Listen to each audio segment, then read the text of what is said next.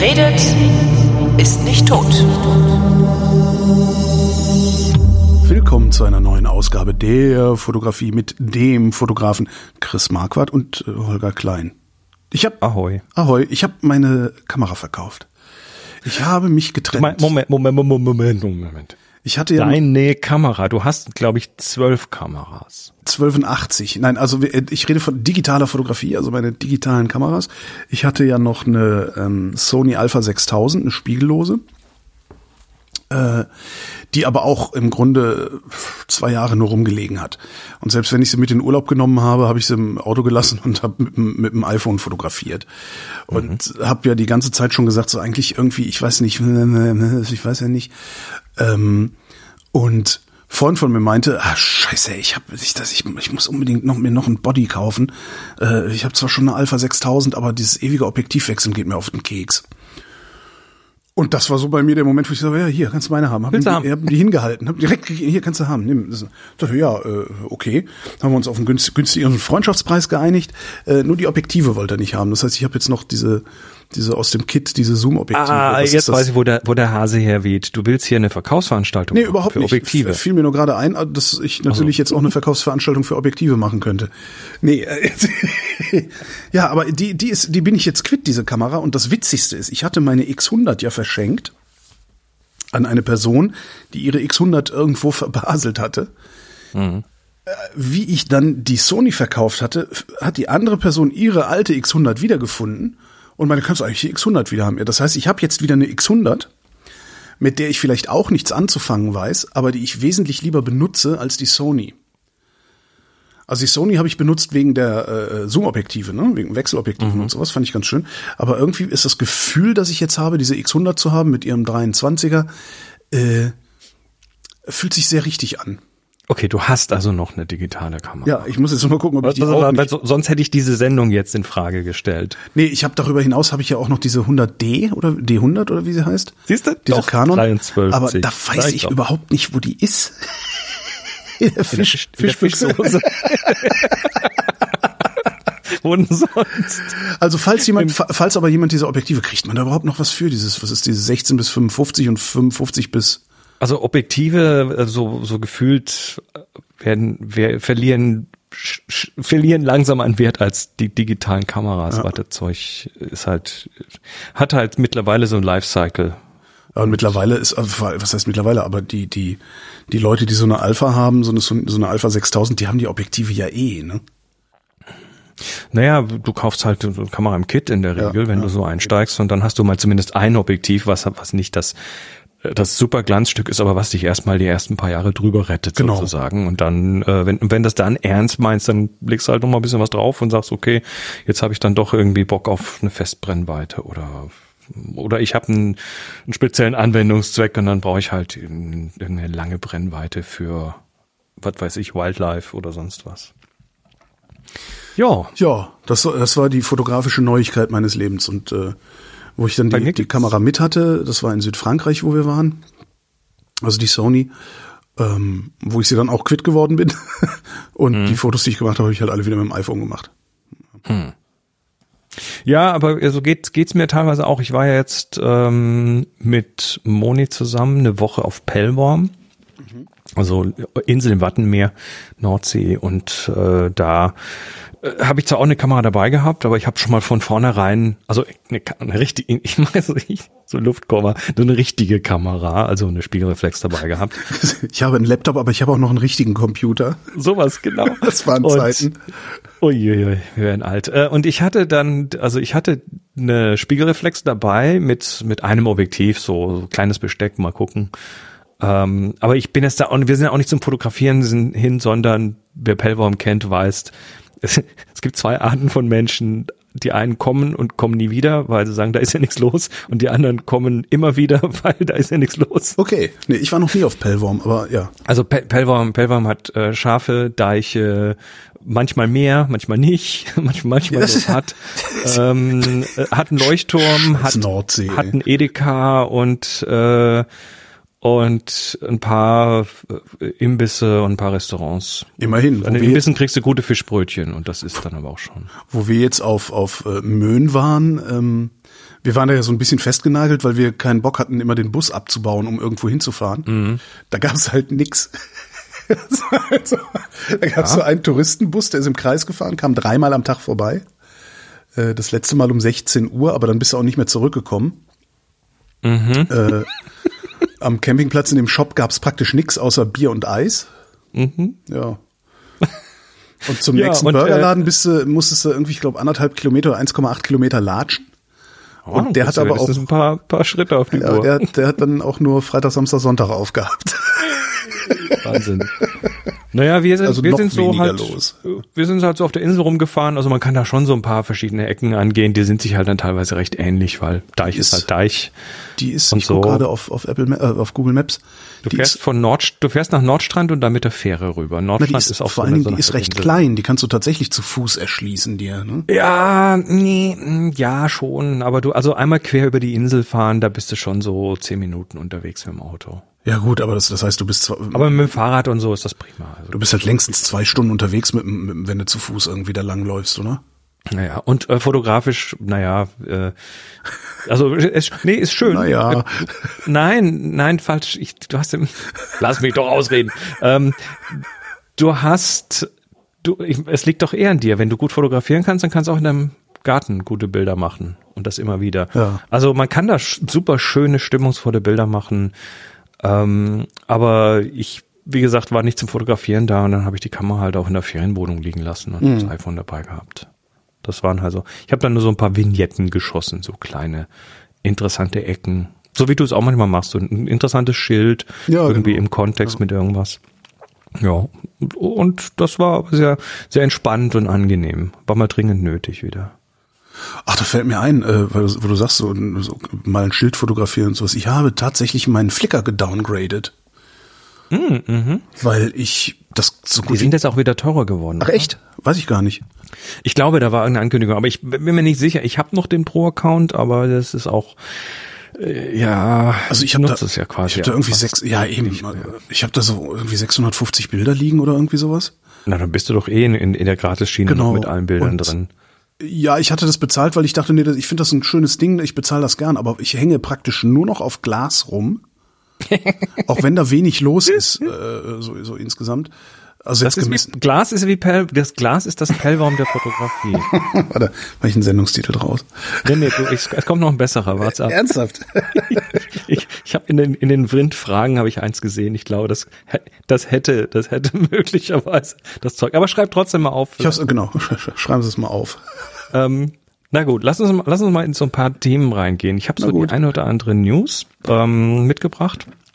Das eine ist, ähm, da haben wir beide schon mal kurz drüben auf dem CM-Magazin drüber geredet, aber ich dachte, man, man müsste es hier trotzdem ganz kurz nochmal zumindest erwähnen und das ist, ähm, was ich immer noch inter interessant und wichtig finde im Moment ist, dass, äh, dass sich da so ein bisschen ein Konflikt anbahnt zwischen den Bildagenturen und den ähm, KI-basierten Bildgeneratoren. Ja. Also die Geschichte mit Getty. Getty hat jetzt quasi KI rausgekantet. Also mhm. Getty, große Bildagentur, ähm, haben dann ja so Stable Diffusion, DALI, Midjourney und wie sie alle heißen, äh, von der Plattform verbannt. Du kannst also darüber jetzt, jetzt nicht mehr das Material verkaufen, was du künstlich generiert hast. Und äh, sie begründen das mit Copyright-Fragen, die nicht geklärt wären. Ähm, das ist ja ein Stück weit finde ich's passt da schon, aber ich, äh, ich unterstelle denen, dass sie auch noch andere Motive haben, weil das ist einfach eine Riesenkonkurrenz für die in mhm. Zukunft. Und äh, ich kann mich gar nicht mehr daran da erinnern, welche welche äh, negative destruktive Haltung ich äh, im CM-Magazin eingenommen habe dazu. Wir verlinken das, wir verlinken das in den Shownotes, dann könnt ihr euch das in Echtzeit. Ma machen wir, machen wir, nee, ich glaube, da bist du relativ gut mitgegangen sogar, oh, ausnahmsweise mal. Ja, ist halt, also Get Getty ist, ist ja auch nicht unbedingt einer von den guten ähm, und die vor allem was das Thema Copyright angeht, sind die doch relativ ich, ich, ich, so ein bisschen krake, ne? Die nehmen sich, was sie kriegen können und verkaufen es dann. Ah. Und äh, da gibt's genügend Beispiele dafür. Und sie haben natürlich auch in der Industrie sehr viel eingekauft. Also Photo gehört Getty mittlerweile. Ähm, Corbis gehört Getty mittlerweile. Dann gibt es hier noch ähm, Unsplash große Gratis-Bild-Datenbank, die ja auch Getty gehört. Also die wollen überall mitschwimmen und mit Dingsen und hier, hier grenzen sie sich quasi komplett ab und das finde ich zumindest bemerkenswert. Mhm. Jo, das war das eine. Äh, das andere ist, da ist kürzlich ein, ein Video durch die Timelines gegangen. Ich schick dir das mal, wenn du das aufmachst. Ähm, muss, glaube ich, kurz warten, bis das geladen hat. Die Frage, have the smartphones won? Also die Frage, wie, wie, wie, wie weit sind denn, also wie sind wir denn so äh, mengenmäßig jetzt mit den Kameras, die die Leute in den Taschen haben? Ach so, nicht qualitätsmäßig, sondern mengenmäßig, okay. Äh, einfach mal die Quantität und das ist halt so ein, so ein Zeitstrahl, der sich da in dem Video bewegt, wo es erstmal die Kodak Brownie irgendwie, die halt irgendwie ein paar hunderttausend Mal verkauft wurde und dann so eine Nikon F, die irgendwie so eine Million Mal verkauft wurde und äh, du siehst halt diesen Berg immer weiter anwachsen. Ähm, erstmal, wie gesagt, nur so die die, die Filmkameras okay, natürlich ja. und irgendwann kommen dann so diese, diese digitalen rein. Hier ist, hier ist noch die Polaroid Ich bin noch bei 1974 gerade, oder? Ja, 77. Genau, da bist du dann hier so bei der Pentax K1000, die ist so neun Millionen Mal verkauft worden. Und dann äh, kommen hier so 89, äh, 90. die ersten 80er Jahre Kameras mit digitalen Chips drin, also noch nicht Digitalkameras, mhm. die F100. Äh, Quicksnap, und, 86. Und plötzlich... Heiliger Strohsack! Und plötzlich wird das, was da, was da so analog war, wird plötzlich quasi unten zu einer fast flachen Linie. Ja. Weil Wahnsinn. dann plötzlich die Smartphones kommen und da reden wir jetzt von anderthalb Milliarden, Ach, die verkauft mal. wurden den riesigen Berg, den ich in dieser Moment mal das rote, der der eigentlich schon große, der eigentlich schon große Berg die, ist genau. Deine X100 gehört da rein in diesen roten Berg, der total kleiner Ameisenhügel ist gegenüber den Smartphones, die halt mit ja äh, anderthalb Milliarden Wahnsinn. irgendwie ja. Wobei abgehen. da dann auch noch die Frage ist. Äh, werden die auch alle in einer solchen Weise zum Fotografieren genutzt, wie die Kameras zum Fotografieren genutzt wurden? Ja, natürlich nee, eigentlich nicht. ist es die falsche Frage. Und die Leute kaufen natürlich das Smartphone auch nicht einzig und allein, weil es eine Kamera hat. Aber es, ähm, es wird halt, es wird halt viel damit fotografiert. Die Fotografie wandelt sich dadurch natürlich auch. Ja, am Ende gibt es Fotos, ja, das, ja, ja, ja. krass, krass. Das ist ziemlich krass, ne, wenn man dann so sieht, wie also und und jetzt und jetzt rechnen wir da nicht nur Anzahl Smartphones, sondern jetzt jetzt lassen wir uns mal noch jetzt machen wir uns noch mal den, noch den Spaß und sagen, okay, wie viele Kameras hat denn so ein Smartphone heutzutage? Und da sind ja drei bis vier Kameras drin in den Dingern. Mhm. Also das könntest du gerade noch mal ver, verdreifachen oder so. Nee, nee, das glaube ich, nee, weil das, nee, das, das, das ändert, das ändert das, nichts am Output, ne? Das nicht wirklich. Nicht Außer wirklich. bei so, wo schon, also bei so Leuten wie mir tut's das tatsächlich, weil ich mir damals tatsächlich ja auch das, das iPhone mit den drei Linsen gekauft habe, mhm. weil es drei Linsen, weil ich dadurch eine Linse mehr habe und ich mache dadurch auch tatsächlich andere Fotos und mehr ja. Fotos. Ja, ich aber auch. das machst du, glaube ich, also das, das machen schon so, so, so, so Spinner wie ich machen das bewusst, aber die meisten Leute glaube ich nicht. Tja. Krass. Hast du mich gerade Spinner genannt? Ja. Gut. Das, heißt, ähm, das habe ich, du Pfosten. Pfosten bin ich gut. Auf Pelham gibt's viele Pfosten. Ähm, wie? Was ich eigentlich das Witzigste finde, ist, ich habe so in die, also während, während, während ich in die Shownotes geschrieben habe, Chris war auf Pellworm, hattest du Pellworm schon zu Ende erzählt. Dachte, hm. okay, da gibt's wirklich nichts. Doch, also ich meine, was das, das Skurrilste war, also es gibt da, da wo viel, äh, in Anführungszeichen, wo, wo, wo etwas mehr Leben stattfindet, ist der Hafen. Mhm. Und im Hafen äh, ist Büti, Bütis äh, Schlemmer-Eck. Das ist ein Schnellimbiss, wo du gute Fischbrötchen und gute Sachen bekommst. Und äh, am Abreisetag, am Samstag, kommen wir da hin, Fähre so 13, 14 Uhr ungefähr. Und dann haben wir da mittags gesagt, ja, da essen wir noch mal bei Büti, ist okay. Sind dann da hingefahren und da schallte uns von weitem Humpertäterä entgegen. Und da, da war nämlich Oktoberfest. Ach du Schande. Und die haben dann tatsächlich, da sind dann irgendwie die Hälfte der Leute mit Dirndl und Lederhosen rumgerannt und äh, hatten da so einen DJ mit den alten Z, äh, mit den alten ZEC 15 Dreierboxen. Sagt mir jetzt ähm, Ja, es, PAler werden sich kennen, kennen die Teile. Ähm, und da lief halt irgendwie laute stark. Ah, die äh, Dinger, ja, ja, ja. Zack 15.3, ne? Ja, okay. Das hatte ich mal, hatte ich mal. Ähm, die kennt man doch aus der Disco noch und so, Ja, ja, ja, von ja. Konzerten. Ja, und äh, da bin ich dann, da bin ich dann, da hatten wir dann so ein, auch, auch so eine, so eine komische Dissonanz. das war ganz wild. So die Nordlichter, die dann plötzlich hier einen auf, äh, da gab's auch dann Hofbräu und alles, wie sich das gehört. Ist das, was ich ja finde, wenn man auf so, ich sag mal, expliziten Inseln ist, also auch die man als Inseln spürt, weil zum Beispiel unser Aufenthalt auf Möhn, ich habe die Insel Möhn nicht als Insel gespürt, weil ich einfach auch zu wenig unterwegs war und weil die auch recht groß ist. Aber Pellworm scheint mir ja sehr, da sehr klein zu sein. Insel, das ist genau. Insel. Und ich erinnere mich dran, äh, vor ein paar Jahren waren wir mal in Irland und waren auf einer Insel, äh, die heißt Inishmore. Und die spürst du auch als Insel. wir. Weil du einfach, ne, du läufst halt eine Stunde in eine Richtung mehr, eine Stunde zurück mehr, überall mehr drumherum. Und Möwen und so weiter. Ne? Ähm, Und was wir da hatten, das fand ich ganz toll. Äh, das, das ist ein Gefühl, das hatte ich bisher noch nirgendwo anders. Ähm, es gab im Hafen gab's einen Pub. Da konntest du dann schön draußen sitzen und konntest die Schiffe an und abfahren sehen. Und wir waren, ich glaube, wir waren drei Nächte da.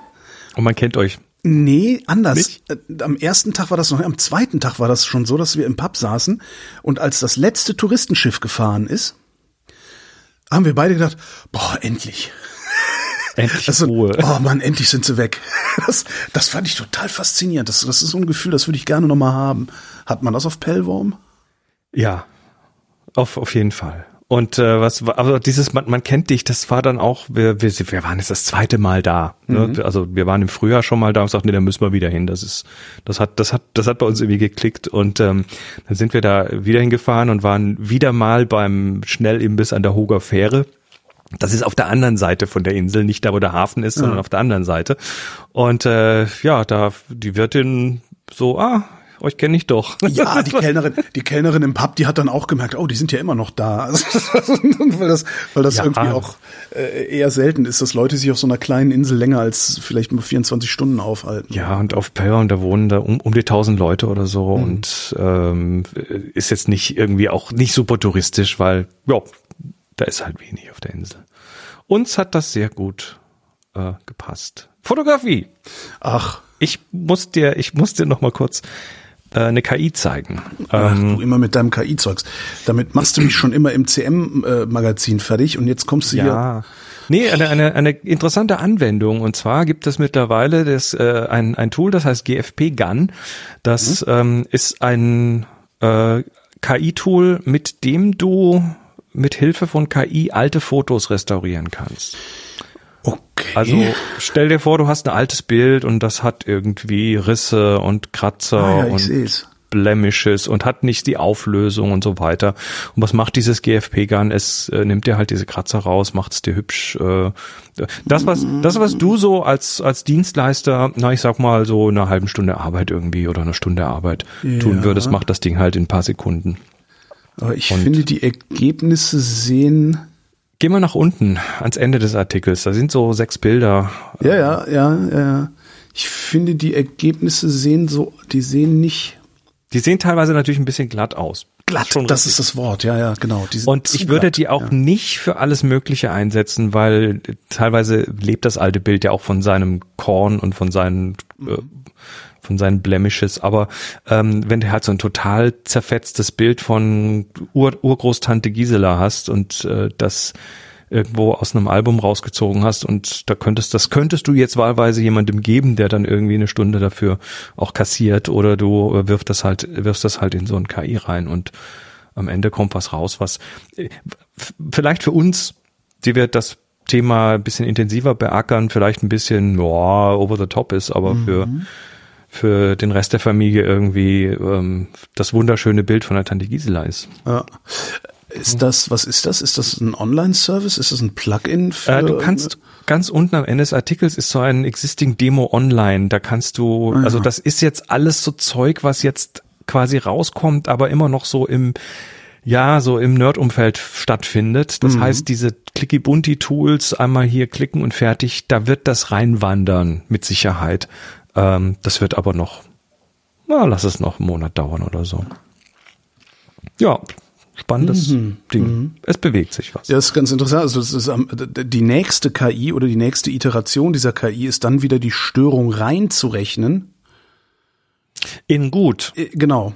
in echt, weil du Genau. kennst das ja, du kennst das ja im Film, wenn man dann irgendwie so äh, so so objektiv, also J.J. Abrams und seine Lens Flares zum Beispiel, die sind halt in den Science Fictions, zumindest anfangs fand ich die immer sehr künstlich, die sahen nicht wirklich echt aus, so als ob die aus einem Objektiv gekommen, obwohl sie da rausgekommen sind, die werden, Ja, wurden ja. bei J.J. Abrams immer schon in, in echt gemacht, aber die wirkten irgendwie ziemlich künstlich, fand ich. Ähm, und ich glaube, du kannst tatsächlich mit einer guten KI auch guten Dreck machen. Ja. Ja, aber das ist, ist, ist wahrscheinlich aber wesentlich schwieriger. Ne? Also so ein Gesicht, das äh, voller Risse ist, also voller externer Risse sozusagen, äh, dieses Gesicht wieder zu, äh, von den Rissen zu befreien, dürfte einfacher sein, als einem Gesicht eine, ja, einen natürlichen Faltenwurf, sag ich mal, äh, hineinzuzaubern. Da kommen wir auch gleich noch drauf. Ah, das, ja. Das ist habe ich auch noch mal ein Thema. Ähm, zwei, nee, zwei, zwei Themen noch, und zwar genau beide zum Thema Altern. Das eine ist so ein Thema, was immer wieder auftaucht, und zwar Darmspiegelung. diese Frage, ja, so ähnlich, nee, das ist noch Kamera-related. Du findest, eine Darmspiegelung ist nicht kamera-related. Doch, stimmt. Kannst du bei der Darmspiegelung fragen, was, was haben Sie da eigentlich für ein Genau. Objektiv drauf? Ist da ein Vollformatsensor drin? Auch Darmspiegelungen sind Fotografie. Schreibe ich auch mal als möglichen Sendungstitel.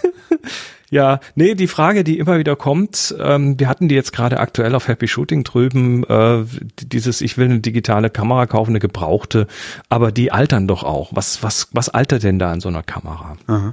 Ja, und du hast halt, du hast halt, ich meine klar, mechanische Dinge natürlich, den, den Verschluss, ähm, der ist auch bei einer digitalen Kamera mitunter noch mechanisch, ne? also so richtig so, so, so Lamellenvorhang vor dem, äh, vor dem, vor dem Sensor ist.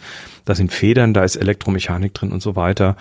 Ähm, dann hast du natürlich aber ganz besonders das Thema Sensor und wenn du dann mal die Filmkamera und die digitale vergleichst, dann hast du halt bei der Filmkamera bei jedem Bild einen neuen Sensor. Ja. Also da ist dann, wenn der, wenn, wenn was altert, dann ist es quasi der Film. Wenn du einen alten Film nimmst. Aber bei digitalen Kameras, da hast du halt, ähm, naja, da hast du so mehrere, mehrere Faktoren. Das eine ist tatsächlich, da sind die Farbfilter. Auf dem Sensor liegt ja dieses sogenannte Bayer oder BAYER Bayer Array drauf. Also so ein rot-grün-blau äh, Farb-Array mit Farbfiltern.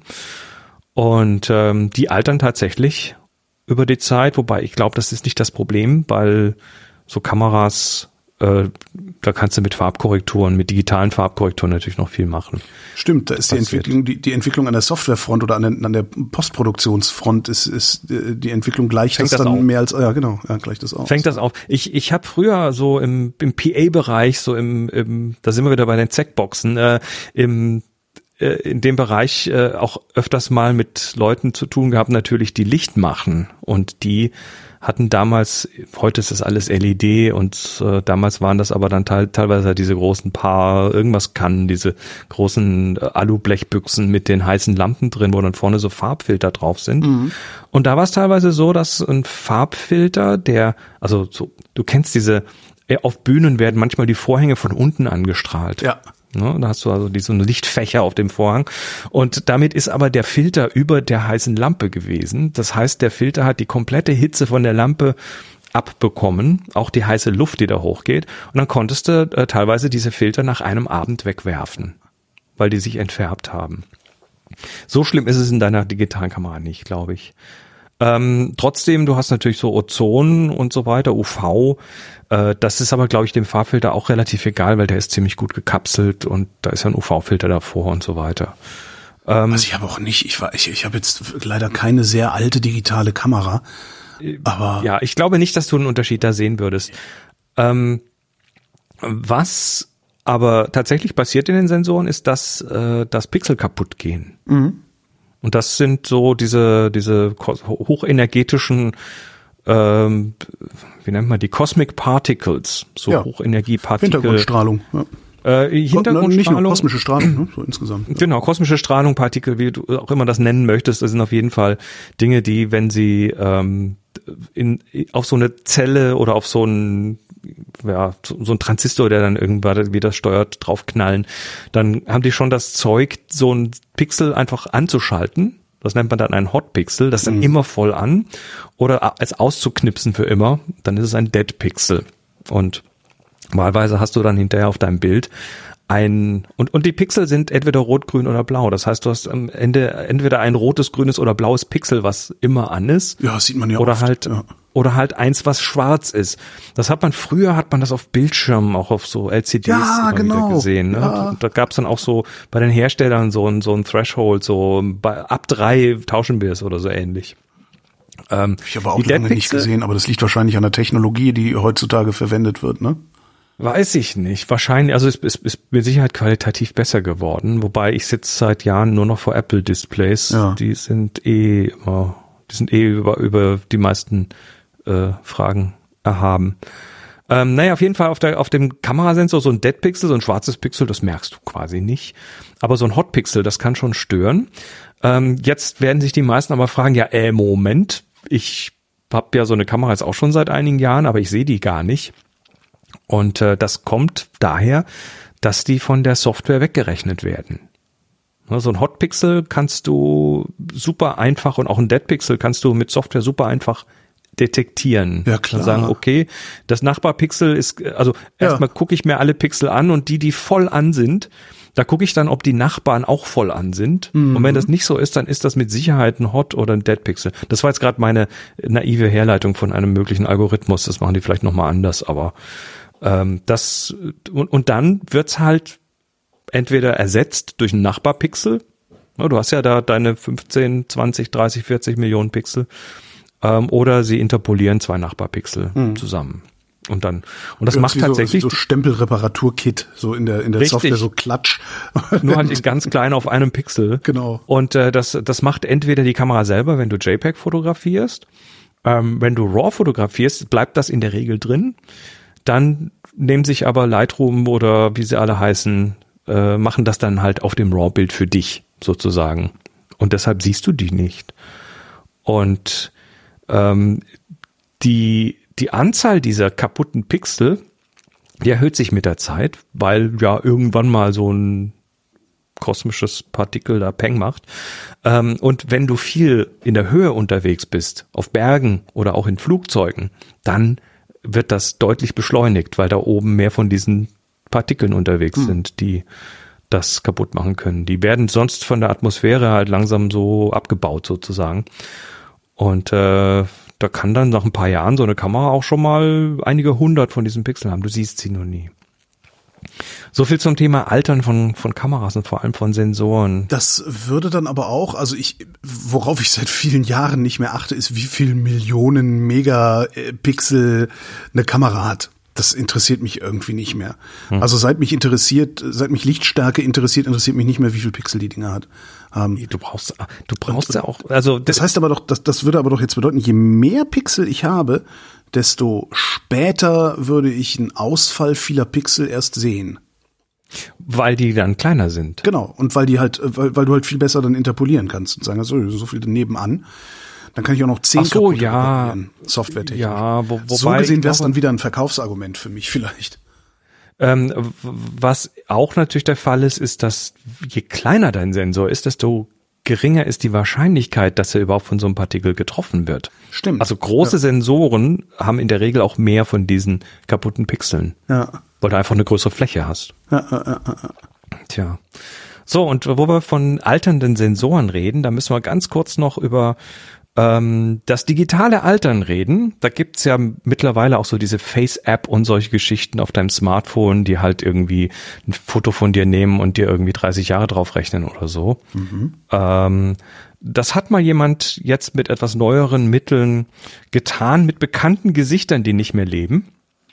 Und ich bin schier hinten übergefallen. Das ist jetzt nicht nur einfach eine Software, wo man was reinwirft und sagt, mach mal alt, sondern der hat dann schon Oh. auch, der hat dann schon auch ähm, die äh, die, die, der hat dann schon auch andere Tools noch eingesetzt. Also da ist, äh, ist einiges an Retusche und so weiter drin. Aber das ist halt, das ist ein Artikel aus, aus Betapixel. wie geil.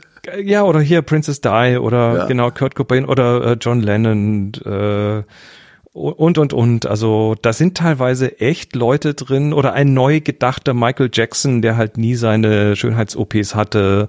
Der, hatte keine Schönheits-OPs, der hatte, das war eine schlimme Krankheit. Das, das war Vitiligo oder Vitiligo oder wie es auch heißt. Ja, ja. Aber er hat, er hat ja trotzdem Nase verkleinert lassen und so John weiter. John Lennon, super. Ist also und und ganz besonders schön finde ich dann Freddie Mercury, weil der so wie so ein wie so ein Rentner äh, der könnte auch irgendwie nebenan wohnen und so. Ist geil, der, oder? Sieht aus wie, der sieht aus wie der, wie der äh, Zweite Weltkriegsveteran, der ja, äh, ja. nochmal interviewt wird zu irgendeinem, so, wie war denn das eigentlich damals, als sie in Berchtesgaden den Berghof äh, befreit haben? Ja. Super. Ah, also, Hendrix. Ich finde Hendrix geil. Hendrix ist geil. Hendrix. Das ist so ein bisschen, wie heißt der, wie heißt der Typ, der immer diese, diese, diese äh, ähm, ähm, Weltraumdokus macht? Äh, Morgan Freeman. Der sieht super, der sieht original aus wie Morgan Freeman, nur in wulstiger. Und in etwas wulstiger und mit, einer, mit, einer, mit mehr Matte auf dem Kopf. Super. Ja. Elvis Presley. Ja, da finde find ich so ein bisschen, da weiß ich auch nicht. Weiß ich auch nicht. Er sieht aus, als würde er der Körper nicht so dazu. Ja. Ne? Genau. Stimmt, passt der Körper nicht so dazu. Eigentlich müsste Elvis Presley eher so aussehen wie ich, ja. Aber da siehst du mal, was alles Super, geht ja. heutzutage. Also Freddie Mercury. Das ist geil.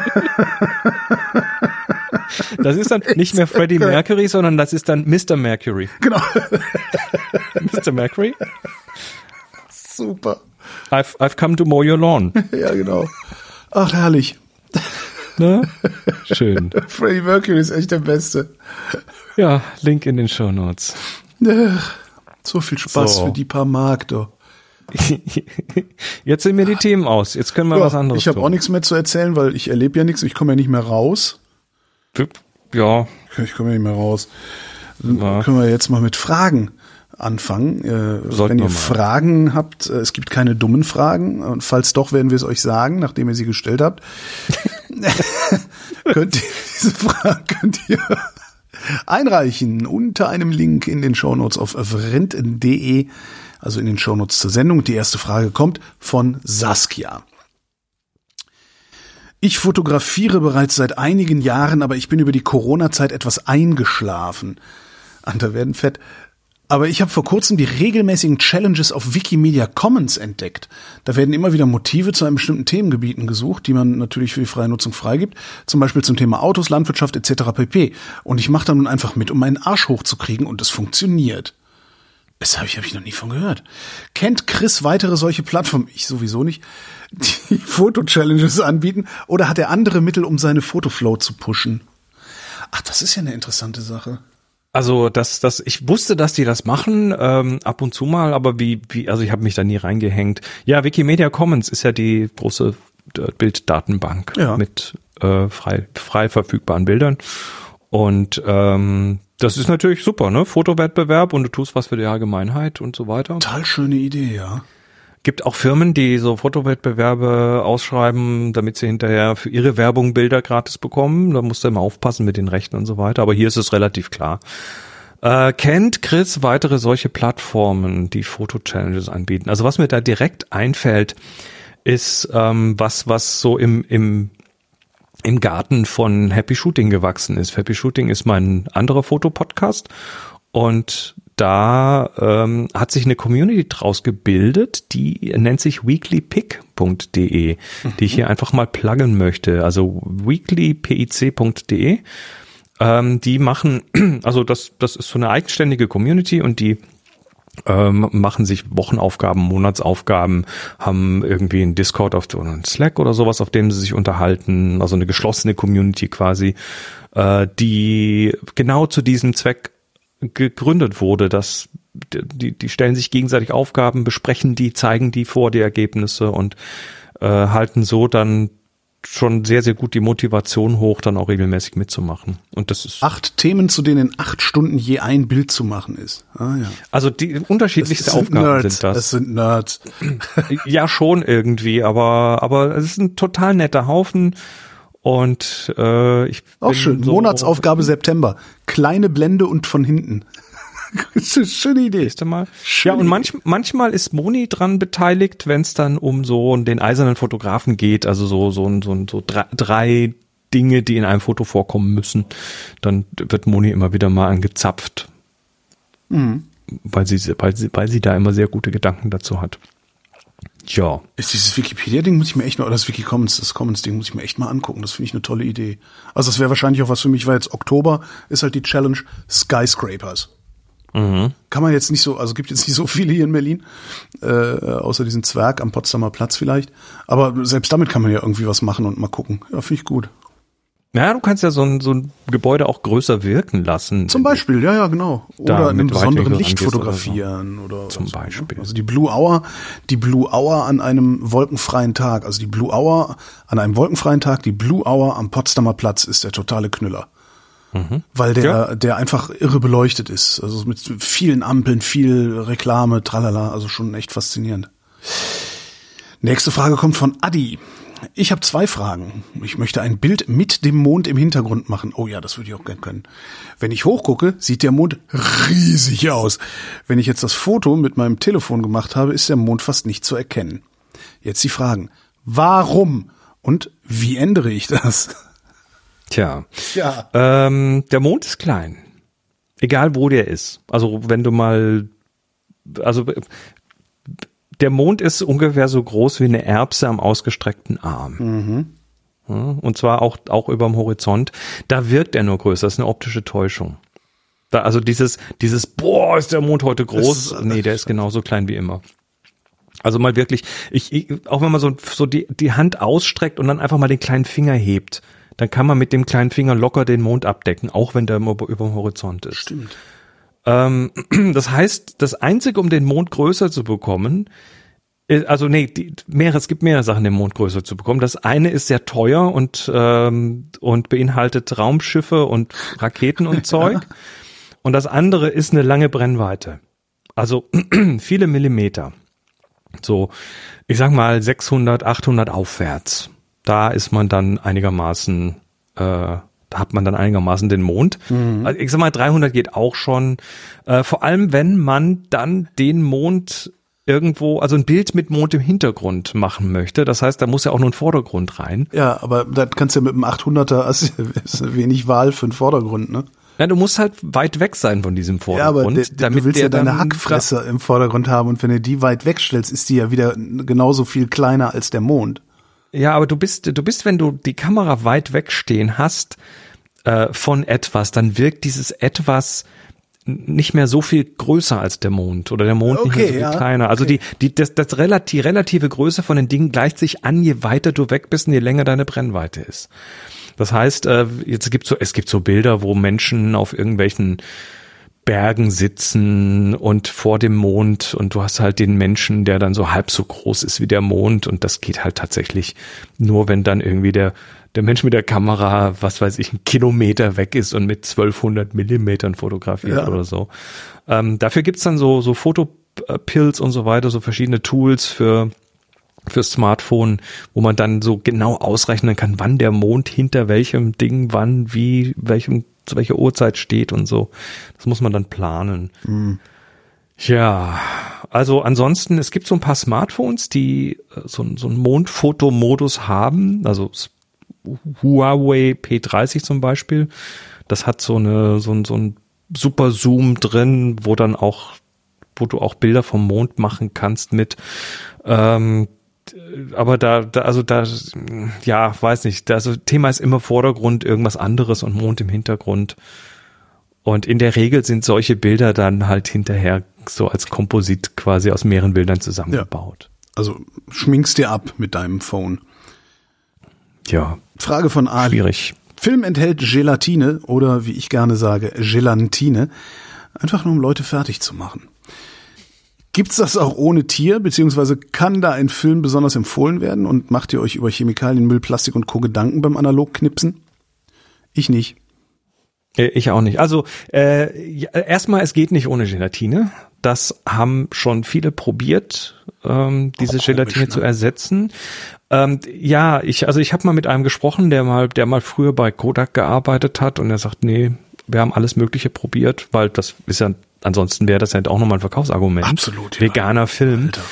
Ähm, da wird aber, also du, du brauchst die Gelatine, weil die mehrere Eigenschaften hat. Die eine ist, dass du darin, du machst eine Emulsion aus kleinen Silberpartikeln sozusagen oder Silberhalogeniden, die dann äh, in dieser in dieser in dieser Emulsion quasi suspendiert sind und die wird dann auf dieses auf diesen Plastikträger aufgebracht und dann darf die trocknen. Da reden mhm. wir also von einem wenige Mikrometer dicken Film und das Ganze dann mehrere Lagen, also mit verschiedenen Eigenschaften, auch bei Schwarz-Weiß-Film mit verschiedenen Kristallgrößen und so weiter.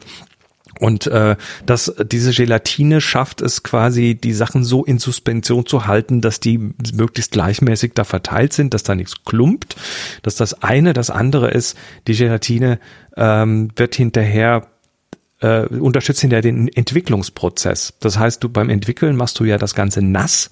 Also da wird dann, muss irgendwie Chemie rein diffundieren und auch wieder raus diffundieren. Das muss hinterher wieder trocknen, ohne dass die verrutscht, diese Emulsion. Die muss also auch noch platzstabil bleiben.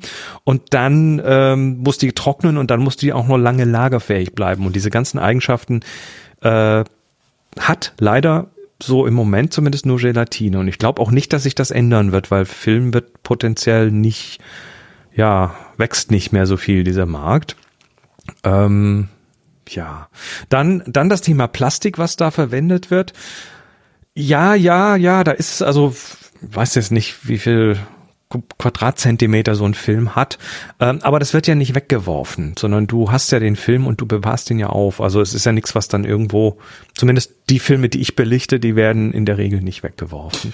Ja, die, ähm, du hast halt hier Töpfchen und Döschen und so, ne? Ich vermute mal das. Das meint er auch, oder? Das kann sein, wobei ich weiß, ich, ich kenne Leute, die Filmdöschen lieben für, für Aufbewahrung von Dingen und so weiter. Ja, die ganzen Dope-Händler, da kann man super Haschisch drin, so Gras ja. rein tun. An, ansonsten, ansonsten, ähm, so Analogkameras, ne, wenn wir schon bei Sachen wegwerfen sind, auch die bekommen ja heutzutage eher mal noch mal ein neues Leben im, bei irgendjemandem zu Hause. So eine, so eine fünf, fünf Jahre alte Digitalkamera will dann wahrscheinlich nicht mehr wirklich jemand haben. Mhm. Ne, wegen Altern. Und dann haben wir noch die Chemie beim analogen Fotografieren. Du hast heute, du hast also so wasserschutzrechtliche Vorgaben, zum Beispiel zum Fixierer, der muss fachgerecht entsorgt werden. Du darfst ja nicht ins Waschbecken kippen, weil da ist Silber drin und das würde in der Kanalisation irgendwie die, die Bakterien kaputt machen. Mhm. Ähm, Entwickler bei uns auch. Es gibt andere Länder, da darf der in Abfluss. Die Mengen, die da heute in der analogen Fotografie noch anfallen, sind wirklich verschwindend gering. Wir reden also zum Beispiel bei so einem Entwickler wie Rodinal, reden wir für, eine Filmentwicklung von fünf Millilitern. Ja. Oder, oder Kaffeenol. Ähm, als die, als diese analogen Prozesse noch, noch viel, und, also erstens einmal, als jeder noch analog fotografiert hat, war das deutlich mehr, also wirklich deutlich mehr. Und ähm, da muss man dann immer auch noch mal sehen, was da noch industriell verwendet wird und wurde. Mhm. Und da ist die die Hobbyfotografie quasi komplett gegen abgestunken. Also industrielle Fotoprozesse, ähm, da reden wir auch heute noch von einigen, die es da noch gibt. Also ich würde mal sagen, das, was ich, die paar Filme, die ich äh, im halben Jahr voll mache, da habe ich kein schlechtes Gewissen.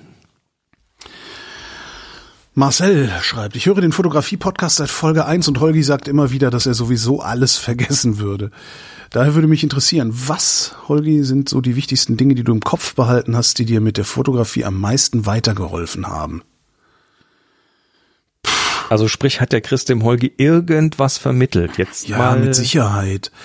Das ist aber jetzt nichts, was ich so unmittelbar abrufen könnte, irgendwie als, als, als Didaktik. Irgendwas, so stell dich irgendwo hin und erzähl's einem eine Stunde lang. Thema eins, Thema zwei, Thema drei. Ja, genau. Ähm, sicherlich das, ja, nee, das Subjekt ist äh, immer interessant, also sich, sich Gedanken darüber zu machen, was ist eigentlich die Hauptsache, die du fotografieren willst.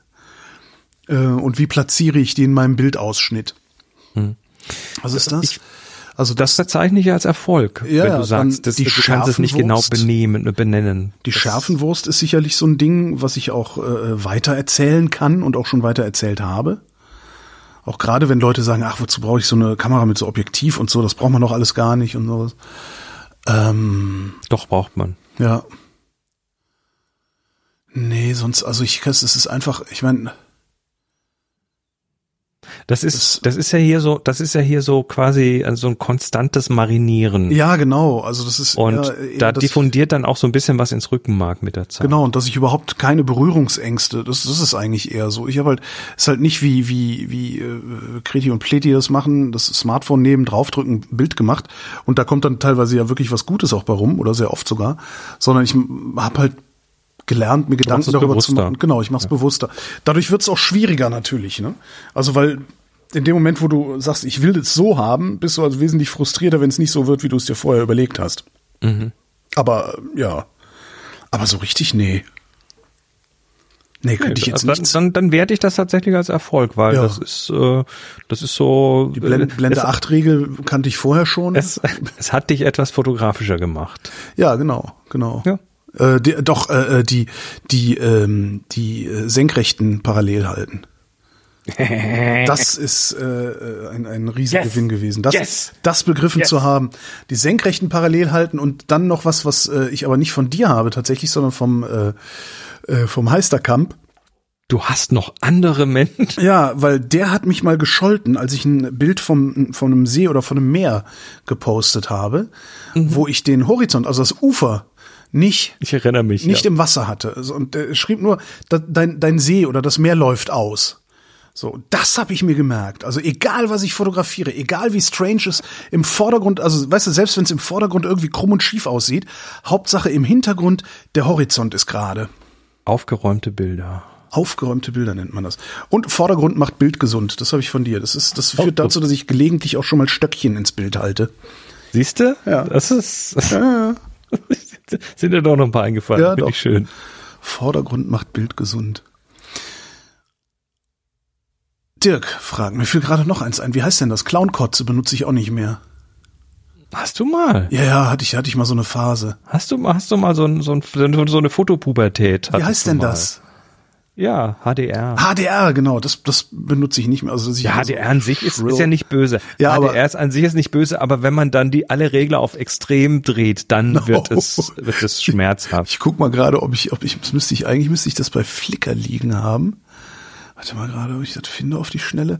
Es gibt so ein HDR-Bild von mir, was ich gemacht habe von einem äh, meiner Lieblingsorte auf Mallorca. Ähm, äh, Login. So, jetzt machen wir hier.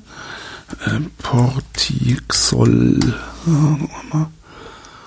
Na, da, ja, doch, bei mir ist es gibt's. Das tue ich auch in die Shownotes. Da kriegst du, da kriegst du Augenkrebs von. Da hab ich Schick mal rüber. Alter Vater, ja, ja, ja, ja, ja, kommt, da ist es. So. Oi, oi, oi. Oh, oh, oh, oh. oh, ist Ihnen das nicht peinlich, Herr Klein? Taken on February 8th, 2012. Ja, zehn Ja, Jahre her. Zehn Jahre, Ne? ja. Das ist gute Das ist aber Jahre, krass, das. oder? Holy shit, ist das. Also alle jetzt in die Shownotes und das Bild angucken und Holgi grat gratulieren zu seinem, zu seinem fotografischen Wachstum. Ach, furchtbar. Aber da bin ich gern gewesen, ja. Holla. So, schnell, schnell weiter, rasch drüber weg. Dirk fragt, was haltet ihr von so Foto-Know-how-Karteikarten, die einem auf Insta ständig um die Ohren gehauen werden? Z äh, Gegenfrage. Was für Karten? Ja, es, es gibt es gibt so Inspirationskarten und so weiter. Ähm, das da gibt's ja verschiedene mittlerweile. Also so so Kärtchen, wo dann so Aufgaben drauf sind und Fototipps und so weiter. Das wird dann so in so einem Kartenspiel quasi ausgeführt und dann kann man sich da äh, mal so einzeln rausziehen. Ähm, ich finde die generell nicht schlimm. A sind sie in der Regel nicht wirklich super teuer und B, naja, es ist halt so ein Input für vielleicht auch für eine Selbstmotivation. Ne? Du kannst so Aufgaben rausziehen und dann kannst du dir mal selber vielleicht so, was weiß ich, alle einmal im Monat so eine Karte ziehen und dann die Aufgabe erfüllen. Ach so, okay. Oder auch, auch so zur Wiederholung von verschiedenen Dingen. Finde ich generell nicht schlimm. Ich habe sowas schon lange nicht mehr in den Fingern gehabt, aber ich weiß, dass da diverse gibt. Weiß auch jetzt nicht, welche davon wirklich besonders gut oder schlecht sind, aber Was äh, mich immer so generell habe ich so sowas, habe ich nichts gegen sowas. Ich, es gab so eine Phase, da habe ich auf, auf Instagram ständig Werbung gekriegt von irgendwelchen Leuten, die gegen Geld irgendwelche Online-Workshops anbieten, wie man mit dem iPhone gute Fotos macht. Da wüsste ich gerne mal, was die einem erzählen. Also da Naja, war ich kurz davor, das zu bezahlen, einfach nur um zu sehen, erzählen die mir was Neues. Also du, du hast ja immer die, die zwei Seiten der Fotografie. Das eine ist die, die kreative Seite, da gehört halt dann eben äh, Bildgestaltung dazu, da gehört das Lernen, wie man mit Licht umgeht dazu, da gehört ähm, ja da, das Zeug, was was du halt auch mittlerweile verinnerlicht hast, Subjekt und Horizont gerade und ein bisschen aufräumen, ein bisschen Ordnung im Bild und so, wenn es denn wichtig ist fürs Bild und so weiter. Aber dann hast du bei den Smartphones halt generell noch irgendwie einen Haufen verschiedene Kamera-Apps und Filter und was weiß ich. Also du kannst auf der ganzen äh, Spielseite, was das was das Smartphone noch so hergibt, kannst natürlich auch noch viel machen und ich gehe mal schwer davon aus, dass diese Workshops beides so ein bisschen abdecken. Also wenn ich so einen Workshop anbieten würde, dann würde ich genau das tun. Das eine ist tatsächlich so die kreativen Fähigkeiten fördern und das andere ist halt sagen so, und jetzt picken wir uns noch die fünf coolsten Apps raus, mit denen wir irgendwie abgefahrenes Zeug machen können. Da gibt's ja Apps, wo du, was weiß ich, dich selbst mehrfach auf ein Foto packen kannst oder irgendwelche Hintergründe verändern kannst oder, oder, oder. Ja. Viel davon kannst du dir selber ergründen, wenn du eh mit Fotografie zu tun hast. Aber wenn du jetzt so, so ganz, ganz frisch dabei bist oder dich mit dem Thema außer rumknipsen noch nicht beschäftigt hast, kann sowas schon funktionieren. Vielleicht sollte ich sowas anbieten. Ja. Vielleicht sollte ich sowas mal anbieten. Ja, warum nicht? Ich meine, du lebst Weil- davon, sowas anzubieten. Ja. Die Grund, die Grundzüge und so weiter, da ist total, das, ja. das mache ich eh mit Links.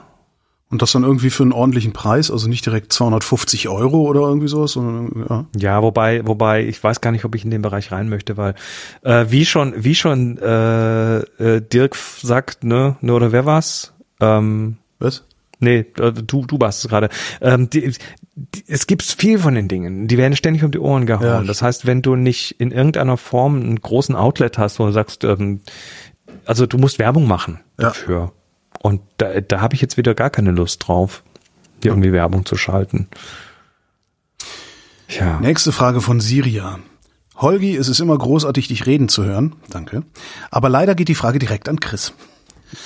Ich war neulich mit einem Freund während der Dämmerung auf einer kurzen Fototür. Ich habe eine Sony Alpha 7 und er eine Fujifilm X-T3. Wir haben viele ähnliche oder sogar dieselben Motive abgelichtet. Dennoch sahen seine Fotos irgendwie schön aus. Ich habe oft gehört, dass die Fuji-Farben irgendwie besonders sind, aber es war nicht nur das. Auch das Rauschen durch die hohe ISO sah irgendwie feiner und natürlicher aus als bei der Sony. Ich hatte dann etwas gegoogelt und las tatsächlich, dass Fuji auch ein schöneres Rauschen hat. Kann das wirklich sein? Ja, das kann sein. Also Rauschen, Rauschen im Bild ergibt sich dann, wenn, äh, wenn, wenn du mit einer hohen ISO fotografierst. Also wenn das Bild, was jetzt in der Dämmerung eh nicht besonders hell ist, quasi verstärkt werden muss von der Kamera. Und äh, das wird durch durch, durch, durch Elektronik gemacht, also durch Verstärker tatsächlich, aber auch nochmal rechnerisch. Und äh, da, dadurch äh, vergrößern sich dann so diese, diese kleinen Unterschiede zwischen benachbarten Pixeln. Ne? Da hast du also eher so ein, so ein, das Rauschen ist eher so ein, das Bild wird so grisselig, das hat so wie so Salz und Pfeffer, ne? so hellere und dunklere Pixel. Und das ist also eine Charakteristik von Sensor und auch von der ganzen Verarbeitungskette in der Kamera. Und die ist natürlich bei jedem Hersteller irgendwie anders. Ähm, jetzt wird aber das Rauschen tatsächlich auch ähm, ganz bewusst modelliert von den Herstellern. Und ich sag mal, es gibt zwei Herangehensweisen in der Fotografie. Du kannst entweder JPEG oder du kannst RAW fotografieren. Und JPEG ist so der Standard, da macht die Kamera quasi eine ganze Menge an Bearbeitung und Verarbeitung deiner Bilder, die oder der Pixel, die vorne vom, vom Sensor quasi gefangen werden. Oder das RAW, da hast du dann hinterher dann halt mehr Arbeit damit, weil du selber viele Entscheidungen treffen musst.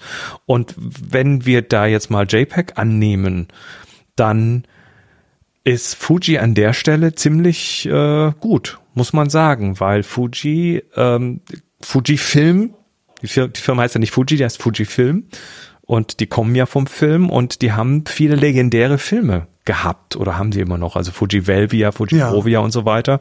Und äh, das heißt, die haben auch besonders bei der Entwicklung ihrer Algorithmen für das JPEG, für die Darauf Umwandlung, geachtet, dass, ja, okay. Ah, du, du, du kannst da Velvia einstellen auf einer Fuji-Kamera Mhm. Ja, als, stimmt. Ich habe ich hab mich immer ge- quasi. Genau. Ich habe mich immer gefragt, warum ich das machen sollte, aber vielleicht sollte ich das mal machen. Und du hast dann quasi eine Filmsimulation Mhm. und der Film wiederum egal ob das jetzt der Film ist oder die digitale Simulation desselben, ähm, äh, beeinflusst dann wieder, wie die Farben dargestellt werden, wie die Kontraste dargestellt werden und wie das Rauschen nachher aussieht.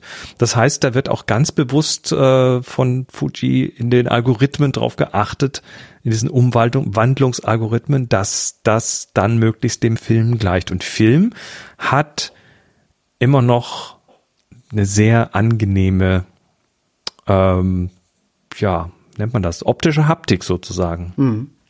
Also es fühlt sich irgendwie fürs Auge sehr schön an, ähm, besonders die, die Fuji macht. Also wer viel JPEG fotografieren möchte, ähm, da ist Fuji mit Sicherheit keine schlechte Wahl, weil die gute, gute Umwandlungsprogramme drin haben.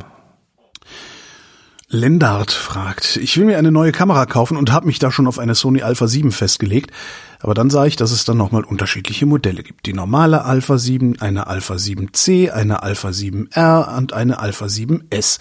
Kann Chris das mal aufdröseln? Ich musste nachgucken. Hat er sich, also, war ihm, war er zu faul für, ne?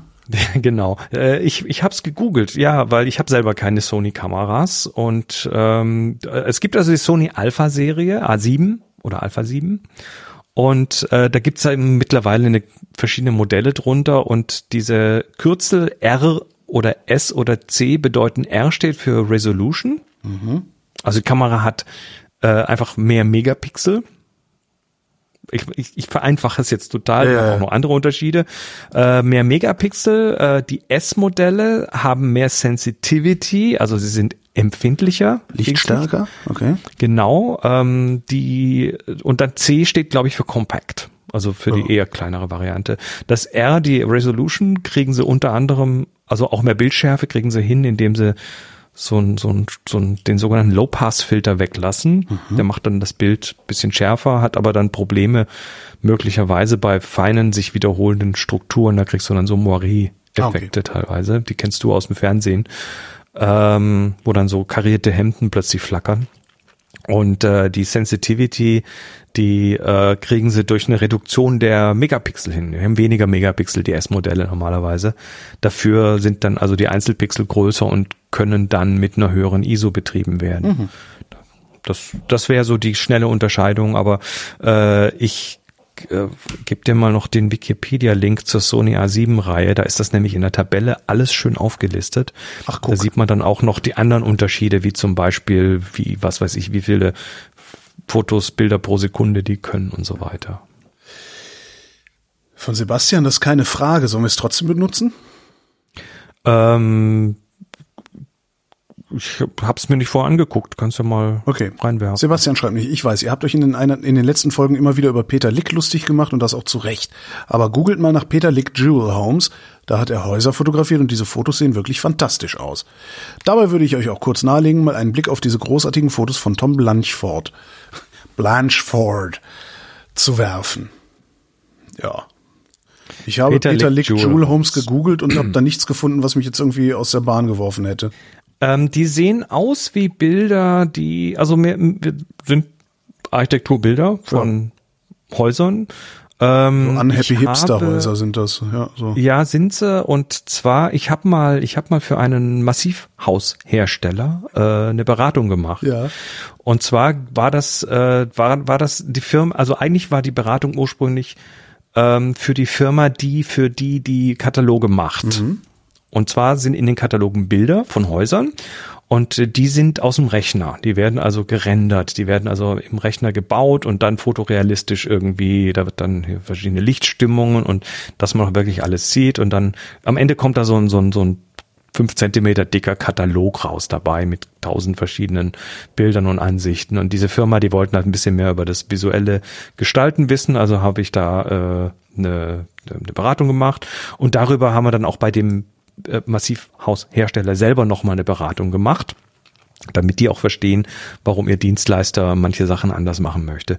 Und ähm, diese Bilder, so ich schaue mir jetzt nur diese, diese Thumbnails an. Ja. Also Jewel Homes sieht mir tatsächlich aus wie jewelhomes.com sieht mir aus wie so ein äh, Hersteller von Aha. Häusern und äh, da sind genau vom Stil her fühlen die sich exakt so an wie diese gerenderten Bilder und ähm, ich weiß jetzt nicht, was da, also hier Peter Lick, Lounges, Luxury Home Collection.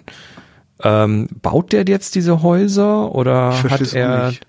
also die Custom Fotos, Modern die er Las macht, Vegas Homes inspired by Peter Lick. ja, die Fotos, die er da macht, also ich schaue mir jetzt so ein paar Bilder an, die sehen tatsächlich sehr nach, ja, sehr nach, ähm, also aufgeräumt, ne, kann man sagen. Ja. Sehr aufgeräumt, sehr, da, da, da ist quasi, da, der Mensch fehlt in diesen Bildern. Es sind so sehr frontale architektonische Bilder, Innenarchitekturbilder, auch außen, außenrum und so.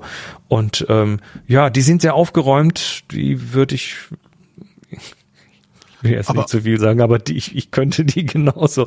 Ähm, ich finde an den Bildern ehrlich gesagt nichts Besonderes, was ich da. Ja, eben, darum, darum wundert mich so, dass Sebastian sagt, die, die Fotos würden fantastisch aussehen. Also, ich- Die sind sehr clean und aufgeräumt und das, Hm. das dockt natürlich bei manchen Leuten auch an, diese, diese eher so eine Sterilität, so Liminal Spaces Ja, ein okay, bisschen teilweise, wo auch so der Mensch quasi abwesend ist. Ähm, Finde ich jetzt, ja, ist halt Peter Lick. Ist halt, ja, ist halt Peter Lick.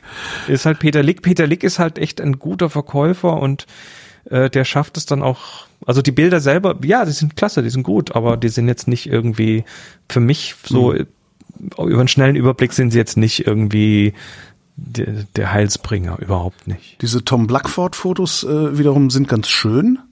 Das sind äh, Langzeitbelichtungen, und zwar nächtliche Langzeitbelichtungen von äh, teuren äh, Sportwagen, die einsam vor, äh, ich, was sind das so, hm, 80er, 90er Jahre Häusern irgendwo rumstehen, wo Palmen wachsen und Berge im Hintergrund sind. Tom Blanchford. Ähm, ja, die haben was. Ne? Weil die, Die halt so haben was- unwirklich aussehen, dadurch, dass das Licht nicht daher kommt, wo es eigentlich hingehören sollte. Weil es halt Nachtbilder sind zum großen Teil, ne? Du siehst ja auch die Sterne und Ja, so weiter. Die, die sind in irgendeiner Form, ja, die, die, die fühlen sich wesentlich organischer, aber Ja. trotzdem liminal an Ja. und haben so eine, ja, so eine ganz eigene Ästhetik da. Also da, da, da gehe ich mehr mit. Mhm. Auf jeden Fall. Ja, die sind total falsch beleuchtet. Also Unwirklich, ne? Ja, ja, so. komplett. Ja, sehr schön. Nee, mag ich. Ja, Also das, ja, gefällt mir auch. Muss ich mal ausprobieren, kriege ich bestimmt auch hin. mach mal, das brauche krieg- nur so ein. Porsche. Hier, ich brauche nur so ein Porsche. Hier, äh, PayPal me slash Holgi. Ich brauche dringend einen Porsche für Fotoarbeiten. Marcel schreibt, ich fotografiere schon mein halbes Leben, aber habe das erst in den letzten drei Jahren auch zu einer bezahlten Nebentätigkeit gemacht. Ich fotografiere für PR-Agenturen und unter anderem auf Events oder mache Innenaufnahmen für Museen und Innenausstatter. Nun wurde ich gefragt, ob ich für ein Unternehmen die Belegschaft für eine Reihe von Das sind unsere Mitarbeiterbeiträgen ablichten könnte. Edgy, stylish und cool sollen sie fotografiert werden, was auch immer das genau heißen soll. Habt ihr da Tipps? Also äh, Edgy, genau, was stylish und cool. Setz ihnen doch Ja, allen also- eine Pappnase, so eine rote Clownsnase auf. genau Das alle edgy. alle alle ähm, alle Kreativen, die mit Kunden direkt zu tun haben, kennen dieses Problem. Da werden Begriffe verwendet, die in den Köpfen der Kundschaft ganz klares Bild machen, die aber überhaupt nichts sagen. Ja. Ne, da hast du halt äh, den, den, äh, den, ja, edgy, stylish, cool. Und dann sitzt du da und sagst, ja, was meint der denn jetzt damit? Was um Himmels Willen ist edgy, stylish, cool? Dann kannst du das mal googeln und dann kriegst du auch wieder 20 verschiedene Sachen raus. Ja. Also die Begriffe sind völlig nichts sagen natürlich. Äh, jeder hat eine andere Vorstellung. Und äh, als als Mensch, der da kreativ arbeitet, hast du jetzt zwei Chancen äh, oder zwei Möglichkeiten. Das eine ist, du versuchst dir das irgendwie hinzubasteln und dann hast du hinterher Diskussionen mit äh, den einzelnen Mitarbeiterinnen und Mitarbeitern und den Chefs und was weiß ich allem, weil das ist nicht das, was die wollten. Oder sie können es selber nicht ausdrücken.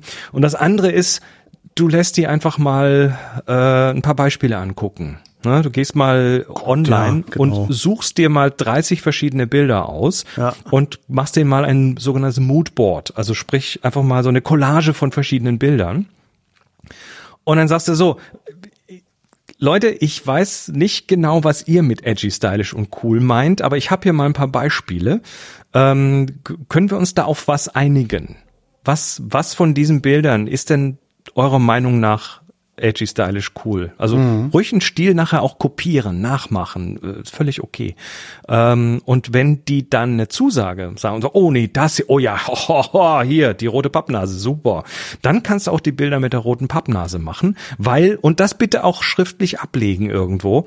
Ähm, ne, so sagst du Angebot hier, äh, Kopie 17, von dem Bild rein und sagen, so in dem, ja. in dem Stil oder so ungefähr in dem Stil, dann hast du immer noch Freiheiten drumrum, aber dann äh, bist du abgesicherter. Ich habe das mal, ich habe das mal gemacht für jemanden, dieses Mitarbeiter fotografieren.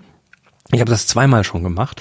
Und das eine Mal, das war für eine Arztpraxis. Die hatten so das ganze Personal quasi so draußen neben der Rezeption hängen, so in Bildern, so so so, so, so eine Matrix von Bildern. Mhm. Und da ist halt ein bisschen Fluktuation und dann muss man mal wieder frische Bilder machen und äh, da konnte ich mich quasi an den bestehenden Stil anlehnen. Das war total einfach.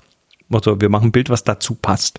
Und da musste ich halt nur gucken, dass das Licht passt und dass die Brennweiten passen und dass der Hintergrund einigermaßen stimmt und dass die Farblichkeit hinterher ungefähr ungefähr stimmt. Und das war das war easy.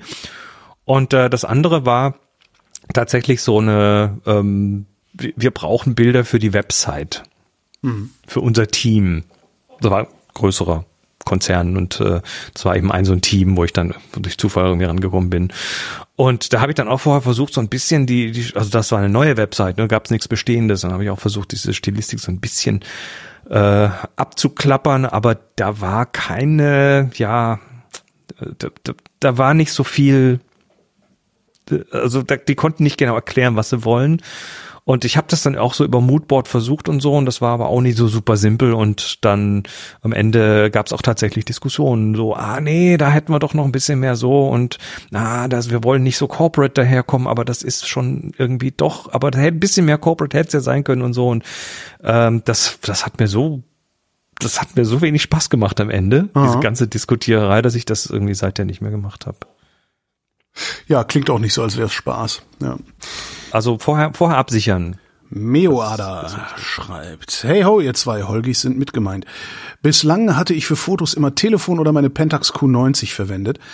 Was mich jedoch daran etwas stört, ist, dass ich nicht so richtig in Schärfenwurst-Business einsteigen kann. Daher würde ich gerne eine Kamera kaufen wollen oder besser einen Kamera-Body für digital, der in der Lage ist, Altglas zu akzeptieren und relativ günstig. Ich will nicht ins Profi-Ding einsteigen, sondern mich eher mal mit verschiedenen Objektiven ausprobieren. Was würdet ihr da empfehlen, womit man einsteigen kann und nicht sofort an Grenzen gerät und in bezahlbar für Harzerinnen wie mich? Wow.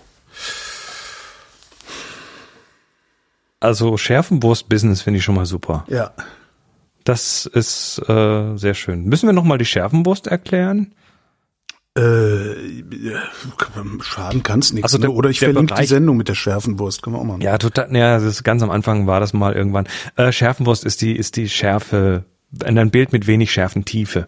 Das heißt, der, Bereich, den man so als scharf bezeichnet, das ist die Schärfenwurst und je nach Blende äh, lässt sich der quasi vergrößern und verkleinern, also dass mehr in die Tiefe gesehen scharf ist im Bild. Vom 17. Februar 2014 war die Sendung, sie hieß wow. Schärfenwurstverlagerung. Wow. das ist krass, oder? Lange ja. her. Ich verlinke ähm, Ja, mal. und, und das, das könnt ihr heute, wenn ihr so, so ein, so ein Portrait, Portrait Mode habt, so ein Porträtmodus in der Kamera habt, der ja so eine Schärfenwurst-Simulation ist, äh, gibt's dann in der Regel auch die Möglichkeit, also bei iPhones weiß ich, geht das, äh, die Möglichkeit, dann auch eine Blende zu verändern. Ja, du kannst also hinterher sagen, ich, ich hätte gerne, dass das Bild so eine Schärfenwurst hat, wie wenn ich es mit einer zu 8 geschossen hätte oder mit einer 4.0 mhm. oder mit einer 8 oder sowas. Ähm, und die Frage ist. Also nur das Problem, wenn dann der Arm so abgewinkelt ist, ist halt dem Durchblick durch den Arm ja, auch alles scharf, ja. obwohl der Hintergrund unscharf ist. Das sieht dann, also das kann halt schief gehen auch, ja. Ja, und das liegt dann daran, dass diese Schärfenwurst, also zum einen hast du natürlich heute bei den Kameras mehrere, äh, bei den Phones mehrere Kameras und da kannst du ein bisschen was an quasi 3D draus ableiten. Dann hast du manchmal auch noch so ein LiDAR drin bei den iPhones, bei den teureren. Oder du ähm, hast halt dann eine Kombination aus dieser tiefen Information und einer einer äh, KI, die dann halt sagt, oh, da ist eine Person drauf, da machen wir jetzt scharf und zwar entlang, äh, und zwar ist die Grenze entlang der Umrandung dieser Person mhm. und wenn du dann so ein Loch im Arm hast, also quasi den Arm so an der Hüfte abstützt und dann so ein Dreiecksloch da machst, dann kriegt dieser Algorithmus das teilweise halt nicht mit und dann das ist halt ein bisschen doof. Ähm, deshalb, deshalb ist es tatsächlich ähm, Meo Ada tatsächlich mit den mit der größeren Kamera, also sprich mit der mit dem größeren Sensor, bist du tatsächlich dann im Schärfenwurst Business. Äh, ich werde jetzt nicht ein eine ähm, Ach ja, genau. Noch bei der Frage steht noch dazu, ach so, Automatik, Schnickschnack brauche ich nicht. Ich schraube ja. lieber alles per Hand. Also äh, deshalb ähm, bist du also A mit einem größeren Sensor, ich sag mal so APS-C, so sogenannter Crop-Sensor oder größer, bist du schon mal mit der Schärfenwurst ganz gut dabei, weil die größeren Sensoren das eben ganz von selber machen und in schöner. Ja, also was, ähm, was mich da eigentlich am ehesten, äh, was ich da schwierig finde, ist inbezahlbar für Harzerinnen wie mich. Ähm, ja, pass auf, da, das wird die, das, auch, auch alte APS-C-Möhren kosten ordentlich Geld noch. Ja, pass mal auf, also Altglas äh, funktioniert, da brauchst du aber dann ähm, Ein eine Spiegellose dafür. Nein, erstmal eine Spiegellose, keine Spiegelreflexkamera, sondern Spiegellose, weil da kannst du einfach aus physikalischen Gründen, aus optischen Gründen quasi äh, besser Altglas dran adaptieren. Adapter sind in der Regel, vor allem wenn du manuell das Ganze mit Scharfstellen so mal weitermachen möchtest, sind diese Adapter meistens recht günstig, weil mhm. die nichts Elektronisches tun müssen. Ähm, und günstig heißt gebraucht. Und ich, ja. ich sag mal, so eine, so eine Sony Alpha 500, 6, äh, 5000, 6000, so in dem Bereich rum, die jetzt schon einige Jahre alt sind, ähm, da kriegst, die kriegst du so ab 200 Euro ungefähr. Ja, was du noch günstiger kriegst und was auch sehr gut funktioniert hat für mich damals, äh, war die Sony Nex, also NEX. Und da, während, während du sprachst, habe ich jetzt so ein bisschen über Ebay gegondelt. Äh, wenn du Glück hast, kriegst du da so ein Body für 100, 130 Euro. Und äh, da dann noch ein Adapter von, von, wo hatte ich den her? Wie heißt denn der Laden? So Enjoyer Camera ja, genau. So, oder kriegst dann für 10 Euro einen Adapter oder Genau, so. und da kannst du dann das Altglas draufschrauben. Damit habe ich echt ein paar gute Fotos gemacht damals. Ja, ja da, da hast, da bist du tatsächlich im Schärfewurst-Business und zwar im echten Schärfewurst-Business. Hier, Nex, Nex 5, äh, sofort kaufen, 65 Euro. Also. Ja. Sowas in die Richtung, da muss dann vielleicht noch eine, eine noch mal eine neue Batterie dazu kaufen, weil die alte ja, ausgelutscht ja, ist oder so. Aber ähm, sowas in die Richtung würde ich tun. Also ja. ich sag mal so zwischen zwischen 80 und 250 Euro kriegst du da auf jeden Fall äh, gute gebrauchte Sachen. Moritz schreibt, liebes Dr. Sommerteam, ich 41 habe ein Problem und hoffe, ihr könnt mir helfen. Ich habe 2006 angefangen mit einer Nikon D70 zu fotografieren, habe einige Objektive, blablabla. Äh, ich habe eine lange Pause eingelegt und überlege jetzt wieder mit dem Fotografieren anzufangen. Die Kamera ist mittlerweile leider kaputt und wäre auch nicht mehr zeitgemäß. Ich stehe jetzt vor folgender Zwickmühle. Kaufe ich zum Beispiel gebraucht eine bessere Nikon mit Spiegel und verwende die passenden Objektive weiter und verkaufe den Rest oder sollte ich möglichst alles verkaufen, solange Spiegelreflexe noch existieren und ich noch einen akzeptablen Preis für die Objektive bekomme und mir dann besser eine moderne spiegellose Kamera kaufen, in beiden Fällen weiß ich nicht, ob das Bildermachen wieder als Hobby verfängt, aber so ein paar Dinge wie Langzeitbelichtung und volle Kontrolle vermisse ich schon. Da kann auch ein iPhone irgendwann nicht mehr mithalten. Was ratet ihr mir?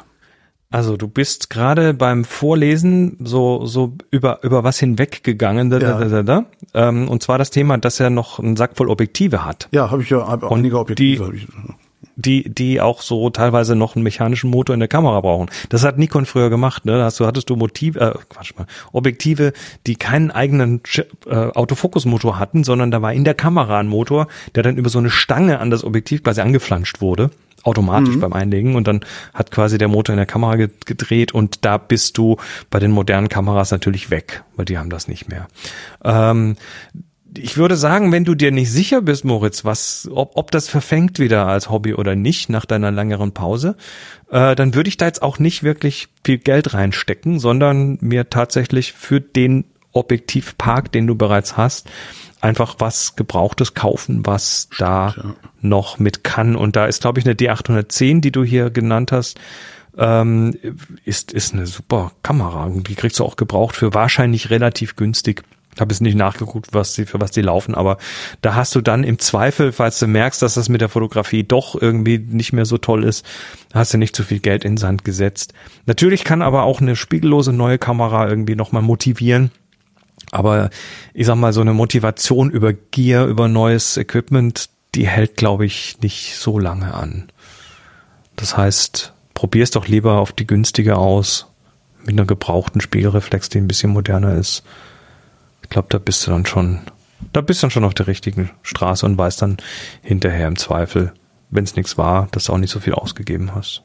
Maxi bittet darum, dass du mal erklärst, was das Ansel Adams äh, Zonensystem ist. Kann ich, aus dem Handgelenk, aber nicht vollständig, weil sonst sind wir morgen noch da. Gott. Ähm, also Ansel Adams, großer amerikanischer Fotograf, der hat äh, damals sehr, sehr nerdig, also Film, ne, wir reden von Film, mhm. und der hat äh, sehr, sehr nerdig äh, zwei Bücher geschrieben. Das eine heißt das Negativ und das andere heißt das Positiv. Und darin hat er das Zonensystem ausgebreitet. Und zwar ist das letztendlich eine, ja, so eine Klassifizierung ähm, von Kontrastverteilungen im Film und später dann eben im Bild. Also äh, was äh, ganz einfach gesagt und ich ich übertrage das auch manchmal so ein bisschen ins Digitale, ist, dass äh, dass du die die Helligkeit des Bildes aufteilen kannst in zehn Helligkeitsstufen. Mhm. Ja, das kennst du vom Fotografieren, Holger. Das sind diese Blendenstufen. Ja. Ne? Also plus eine Blende oder doppelt so lang belichten, macht es heller, dann macht sie wieder doppelt so lang, mhm. macht es wieder heller und so weiter. Und dann kommst du eben auf, auf Stufen. Und diese verschiedenen Helligkeitsstufen, äh, die werden dann, die sind die Basis für dieses Zonensystem. Die nennt man dann Zonen. Die haben nichts mit örtlichen Bereichen im Bild zu tun, ah. sondern das sind Helligkeitszonen. Okay. okay. So, und jetzt hast du so klassischerweise redet man hier von zehn Zonen. Aber warum? Und ähm, weil das so ungefähr dem Dynamikumfang entspricht, was mhm. so ein Film macht. Oder so ein, so, ein, okay. so, ein, so ein Papier dann auch. Wobei, das stimmt nicht ganz, aber war einfach gesagt. Und ähm, jetzt äh, kannst du wenn, also wenn die Kamera, wenn du die Kamera einfach machen lässt, dann belichtet die irgendwo das hin und das stimmt auch meistens. Aber wenn du jetzt, sagen wir mal, hier 50 Jahre zurückgehst und sagst, ich habe hier einfach nur eine manuelle Kamera und äh, da ist ein Film drin und jetzt muss ich den irgendwie belichten und den möchte ich auf jeden Fall so belichten, dass ich, ne, du hast ja keinen Bildschirm, um zu gucken, ob es geklappt hat, also da, dass es auch passt auf dem Bild. Ähm, dann kannst du ja bestimmen, wo die verschiedenen Helligkeitsbereiche des der Szene nachher auf dem Film landen. Mhm. Also sagen wir mal, du hast einen, einen schneebedeckten Hang und du willst den so belichten, dass er dann auch wie ein schneebedeckter Hang aussieht und nicht wie ein schneebedeckter Hang nachts um drei. Ne? ja. Dann hast du äh, die Möglichkeit zu sagen, okay, dieser schneebedeckte Hang, der gehört in Zone acht. Nur der Aha. ist ziemlich hell, ne? also Zone acht. Und äh, jetzt kannst du quasi durch eine Belichtungsmessung und durch das richtige Belichten den Film so belichten, dass hinterher dieser, dieser schneebedeckte Hang auch so hell abgelichtet wird, dass er dann in Zone 8 landet und da gut aussieht. Oder die, die, ähm, äh, was weiß ich, Haut, ne? Menschen, ja. Menschen, weiße Menschen, weiße Menschen, die Haut weißer Menschen befindet sich so in der Regel in Zone 6. Hm? Das ist einfach da, da, wenn, wenn du, wenn du so belichtest, wenn ich jetzt den Holgi ablichte äh, und dein Gesicht in Zone 6 landet, dann siehst du in dem Bild ordentlich belichtet aus. Okay. Hm? Und jetzt kann ich natürlich auch so, so eine Belichtung, Belichtungsmessung von deinem Gesicht machen und dich dann dahin belichten sozusagen. Und dass es diese Zonen gibt, hat Ansel Adams rausgefunden oder warum warum wird das bestimmt hat er das. Bestimmt hat ne? er das er hat okay. er hat einfach Zonen Zonen äh, erklärt. Und die sind jeweils eine Blendenstufe voneinander entfernt. Und ähm, jetzt hast du quasi dann einmal diesen negativen Teil. Also du du du optimierst quasi den Kontrast des Filmes du hast da so einen Film, der kann ja nur einen gewissen Kontrastumfang, also Helligkeitsumfang abbilden. Und jetzt musst du so belichten, dass die Sachen quasi da auf dem Film so landen, dass der Film ordentlich ausgenutzt wird. Ja.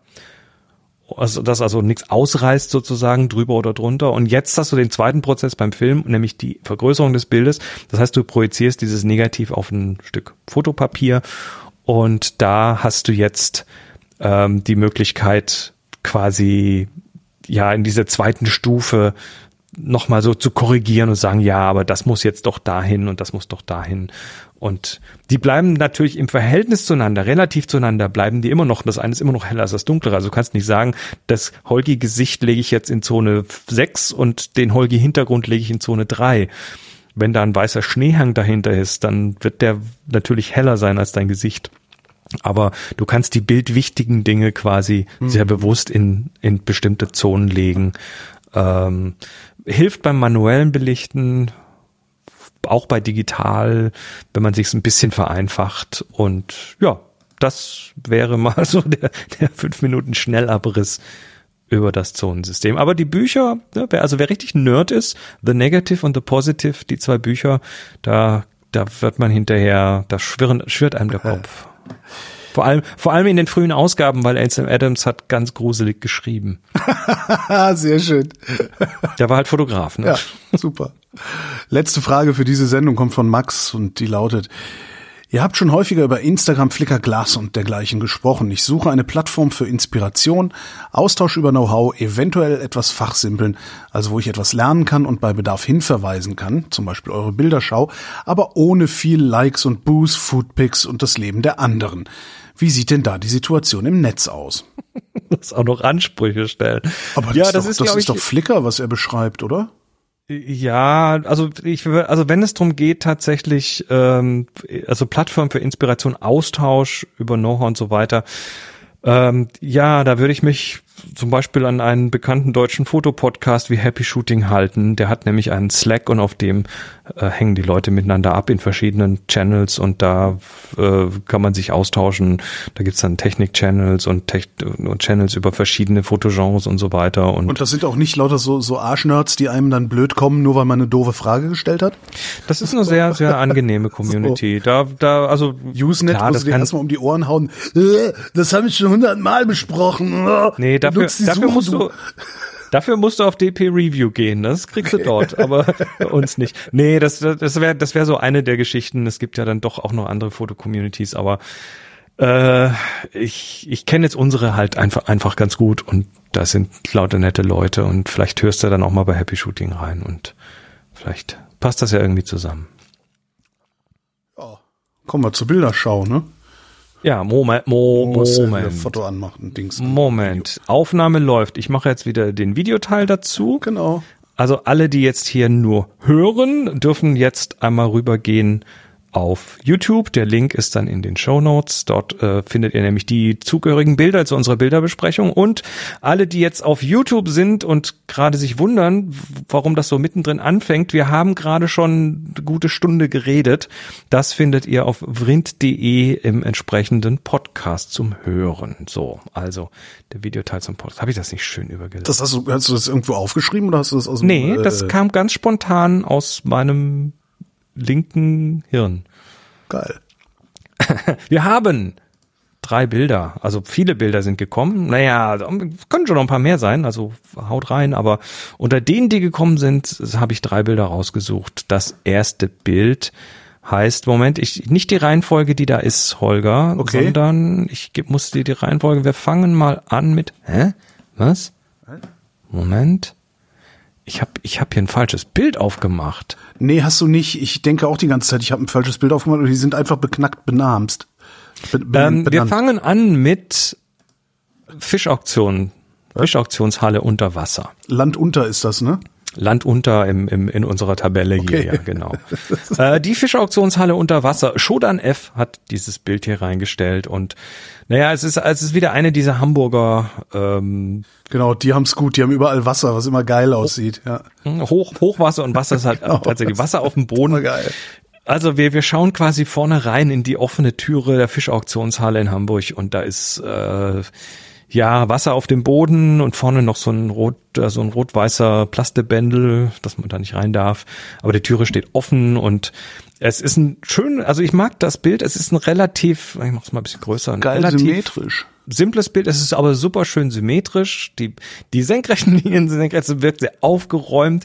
Äh, dann hast du hinten noch diese, diese Glas, äh, wie nennt sich das? Ähm, äh, äh, Buntglas. Äh, Fresko, nicht Fresko, ähm, Oh, Kirchenfenster Stained, halt. Ja. Stained Glass heißt es auf Englisch. Also bunte, bunte Scheibe aus einzelnen Teilen. Genau. Ich habe keine Ahnung, wer da gibt's. Doch, das, natürlich gibt's dafür einen Namen und der liegt mir auch auf der Zunge. Kirchenfenster halt. Ja, so Mann. Kirchenfenster, aber halt halt in in, in säkular. Oh, ähm, wir haben wir haben da also ein, eine eine und dann halt die Wasserfläche, die da eigentlich nicht hingehört. Und ich mag so Bilder deshalb, weil sie so das Normale so ein bisschen unnormal machen. Mhm. ne? Also sie die, sie zeigen so Dinge, die so Nicht zueinander eigentlich gehören, ja. nicht zueinander gehören. Da, ich mag ja zum Beispiel so weiß nicht so. Deshalb mag ich auch zum Beispiel so Filme von Tarkovsky, weil da hast du dann plötzlich irgendwelche Räume, in denen Sand auf dem Boden ist, der da nicht hingehört oder so. So ganz, also abgefahrene, eher surreale Geschichten. Und das hier, das hat was Surreales und deshalb finde ich es toll. So vom, vom optischen her, ja, ist halt, ich weiß nicht, ob ich es noch ein bisschen anders belichtet hätte oder vielleicht auch nachbearbeitet hätte. Ähm, aber so die Symmetrie und so, das passt alles schon ganz gut. Also. Das Flatterband macht mich irre. Absolut, es macht mich komplett irre. Ich hätte das, glaube ich, abgerissen, bevor ich es fotografiert hätte. So, ähm, zweites Bild Ja. ist Donauquelle. Die Donauquelle. Jetzt muss ich schauen, ob Das ich ist die hier. Donauquelle? Also ich meine die Original-Donauquelle? Ich Da fängt die. Donau an? Das weiß ich nicht, ob da die Okay. Donau anfängt, aber Das finde ich ja an sich schon vollkommen faszinierend. Wenn, stell dir mal vor, da wird. Das gibt's das, doch. ich mal, sorry, das Video, das ist, das, das, jetzt hat sich das Bild gerade etwas normalisiert. Ähm, ja, ähm, das äh, so von Verbig. Das ist die. Donauquelle, ist ja krass. Ich weiß es nicht, aber es Ich ist hab, ein, guck gerade in der Wikipedia, da gibt's ein ähnliches Foto, das aber einfach nur wesentlich schlechter aussieht, weil das auch voller Menschen ist und die haben alle komische Klamotten an. Also wir sehen, wir sehen eine, eine irgendwie eingefasste Wasserfläche, die ist quasi von einem, ja, von so einem, von so einem Fußweg umgeben mit einem, mit einem ornamentalen Geländer und unten in diesem, ja, wie diesem Brunnen sieht's aus so ungefähr. Wie ein Ja. großer Brunnen sieht's aus. Da ist halt eine Wasserfläche, die äh, unten unter Wasser beleuchtet ist. Da siehst du dann so verschiedene, ja, was ist das, Seetangartige Gebilde, so, so Moos und so Zeug, Ja. was da schwimmt. Ich war wieder falsch wo- wahrscheinlich. Und Dro Dro See- Seegras, Droben, Seegras. Droben, Seegras. Nein, es ist eben nicht, weil es eine Quelle. Es ist irgendwas Grünes halt unter Wasser. Und äh, dann spiegelt sich in dieser Wasserfläche, die unglaublich glatt ist, also da Ja. ist kein Windchen und gar nichts, sondern das ist einfach ein Spiegel. Darin spiegelt sich wieder eine Kirche, die darüber thront, aber dann durch die Spiegelung darunter thront, sozusagen. Und diese, auch das hat für mich was sehr Surreales. Diese, Total, ja. diese unter Wasser beleuchtete Landschaft mit diesem komischen, ja, so ein Halbkreis von diesem Ja, das ergibt halt alles keinen Sinn. und so Grüne und, und dann noch die auch Kirche auf dem Kopf Licht und, und ja, ist abgefahren. Einfach, Hat was mich mich- gerade vollkommen fertig macht, ist, dass es die Donauquelle ist. Wobei, also kurzes Überfliegen der Wikipedia sagt, es ist jetzt, also es gibt viele Quellen, aber Ja, wie gesagt, Donauquelle habe ich jetzt in der Form noch nicht gesehen. Und es ist mit einem iPhone fotografiert. ja, Mini, Dieses- 12 Mini mit dem Ultra-Wide äh, Kamerachen. dieses, also was ja auch so ein, so ein ganz klassisches, äh, wie nennt man das denn, äh, Frustrationstoleranztest ist, ist eben so eine runde Struktur zu fotografieren, also dieses Halbrund, was ja das obere, den oberen Bildrand begrenzt. Wie, wie richte ich das ideal aus? Weil egal wie, du, weißt, egal wie du das Bild kippst, es ist immer schief. Ja, die Kamera, al- also A, die Kamera ist nach vorne gekippt, weil der, da wird ja dieses, Ja. dieses, äh, diese Wasserfläche abgelichtet. Das heißt, wenn du oben mal schaust, diese, äh, diese senkrechten, also hinter dem Geländer sind diese Da senkrechten. stürzen die Linien aber sowas Die von, stürzen ja. halt sowas von auseinander. Ähm, da würde ich sagen, es ist völlig Wumpe, weil das ist eh durch den Winkel so krumm. Was ich mag, ist tatsächlich das kleine Detail, dass das Bild oben durch den oberen Rand des Geländers begrenzt ist, aber trotzdem noch ein bisschen Rand nach oben lässt. Das fühlt sich dann nicht so rangeklatscht an. Das fühlt sich so an, als ob das so gehört. Also der obere, die obere Kante des Bildes. Tja. So, und das dritte Bild ist die Wache bei Regen. Das ist der Dom. Ähm, das ist doch der Dom. Das ist doch. Das ist doch der Dom. Das, Das sind ist ich, doch- das ist sind ich das- doch. Ist das der Kölner Dom? Ist so der Dom. Kann gut sein, weiß ich nicht. Und warum das die Wache? Ach so, weil da eine Wache davor Da steht eine Wache Ja. davor. Ja, ja, ja. So, was sehen wir? Wir sehen also ähm, ich sag mal, Domplatte. Kölner, Domplatte vorne und äh, das ist bei Nacht fotografiert. Das heißt, hier Dom ist von von unten vorne ist, ist er schön angestrahlt. Ähm, es hat geregnet. Das heißt, die, Das die heißt- Domplatte ist halt, das ist halt so ein Granitboden, ein relativ flacher Granitboden. Warum, weshalb auch die Skater sich da sehr wohl drauf fühlen und sich seit Jahrzehnten äh, Wettrennen mit den örtlichen Behörden äh, liefern. Ja, was sehen wir? Wir sehen äh, die Spiegelung, also quasi die, die, die, die drei Tore, die drei Portale, die da groß und sehr hell sind, ähm, die sich dann sehr schön nach unten spiegeln. Das Ganze so g- senkrecht, also auch sehr aufgeräumt. Die, Ja. die Vertikalen sind vertikal und parallel zum Rand, also das ist sehr aufgeräumt. Der, ähm, der, der, die, der Horizont ist nicht ganz in der Mitte. Das Mhm. ist aber wieder gut, weil A lässt die Spiegelung von nach unten eh nach. Ja. Das siehst du, dann hört die da quasi vor dem Bildrand schon auf. Ja. Ne, Weil das einfach durch den Bildwinkel ist und oben sind die Spitzen von diesen Dingern noch drauf. Das heißt, es hat so ein Vollständigkeitsgefühl. Dann ist das sehr, also es ist eine Lang, Lang, Langzeitbelichtung wahrscheinlich. Na, weiß ich noch nicht mal. Ah, warte mal, also links ist sagen. ein Passant, also vor der, also an dem linken, Ja, der, der linken bewegt Tor. sich und steht scharf, ja, das Der ist okay. ist, also das ist Da so ist aber wahrscheinlich auch total viel Licht und bei mit einer modernen Kamera mit entsprechender ISO geht das. Ähm, ja, es ist, es ist sehr knackig, also auch von der von der das ist Entwicklung ein her Google so Pixel von der 6, Schärfe. äh, mit dem das Foto gemacht worden ist. Das sind halt diese gottverdammten Smartphones, die sind Ja. echt gut. Ja. Ähm, ja, und dann durch durch eine etwas niedere Position, also ich würde sagen, das ist da ist äh, Das ist Da ist- Kniehöhe, ja. ist Kniehöhe, also das ist so aus der Hocke gemacht, wahrscheinlich.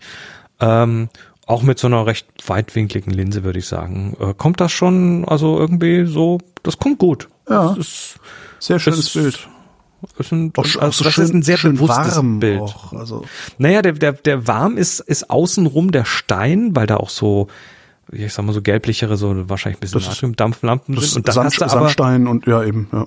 und dann hast du aber diese drei Torbögen, die sind dann irgendwie kühler. Wobei ich nicht weiß, ob das ein anderes Licht ist oder ob da, äh, ob, ähm, wer war's, äh, Christine da bei Regen, äh, Quatsch, bei, beim, beim, äh, beim Nachbearbeiten nochmal irgendwie so ein bisschen an den Farben gezuppelt hat. Kann ich nicht sagen. Kenn das nicht persönlich. also ich war da schon mal, aber nicht, nicht zu der Zeit und nicht bei so einem Licht. Nee, also das, das in, in dem, in dem Licht, in der Stimmung kenne ich den Dom auch nicht. Aber das, wie gesagt, wie du sagtest, das muss nichts heißen, weil Tja. wenn du, wenn du in Köln lebst, hängst du halt nicht die ganze Zeit auf der Domplatte rum, außer du bist Skater oder Bettler. Tourist. Also genau, das ist so ein bisschen wie hier in Berlin. Also wir fahren ja auch nicht ständig auf den Fernsehturm hoch. Ne? Warum eigentlich nicht? Weil er da steht, ist ja morgen auch noch da.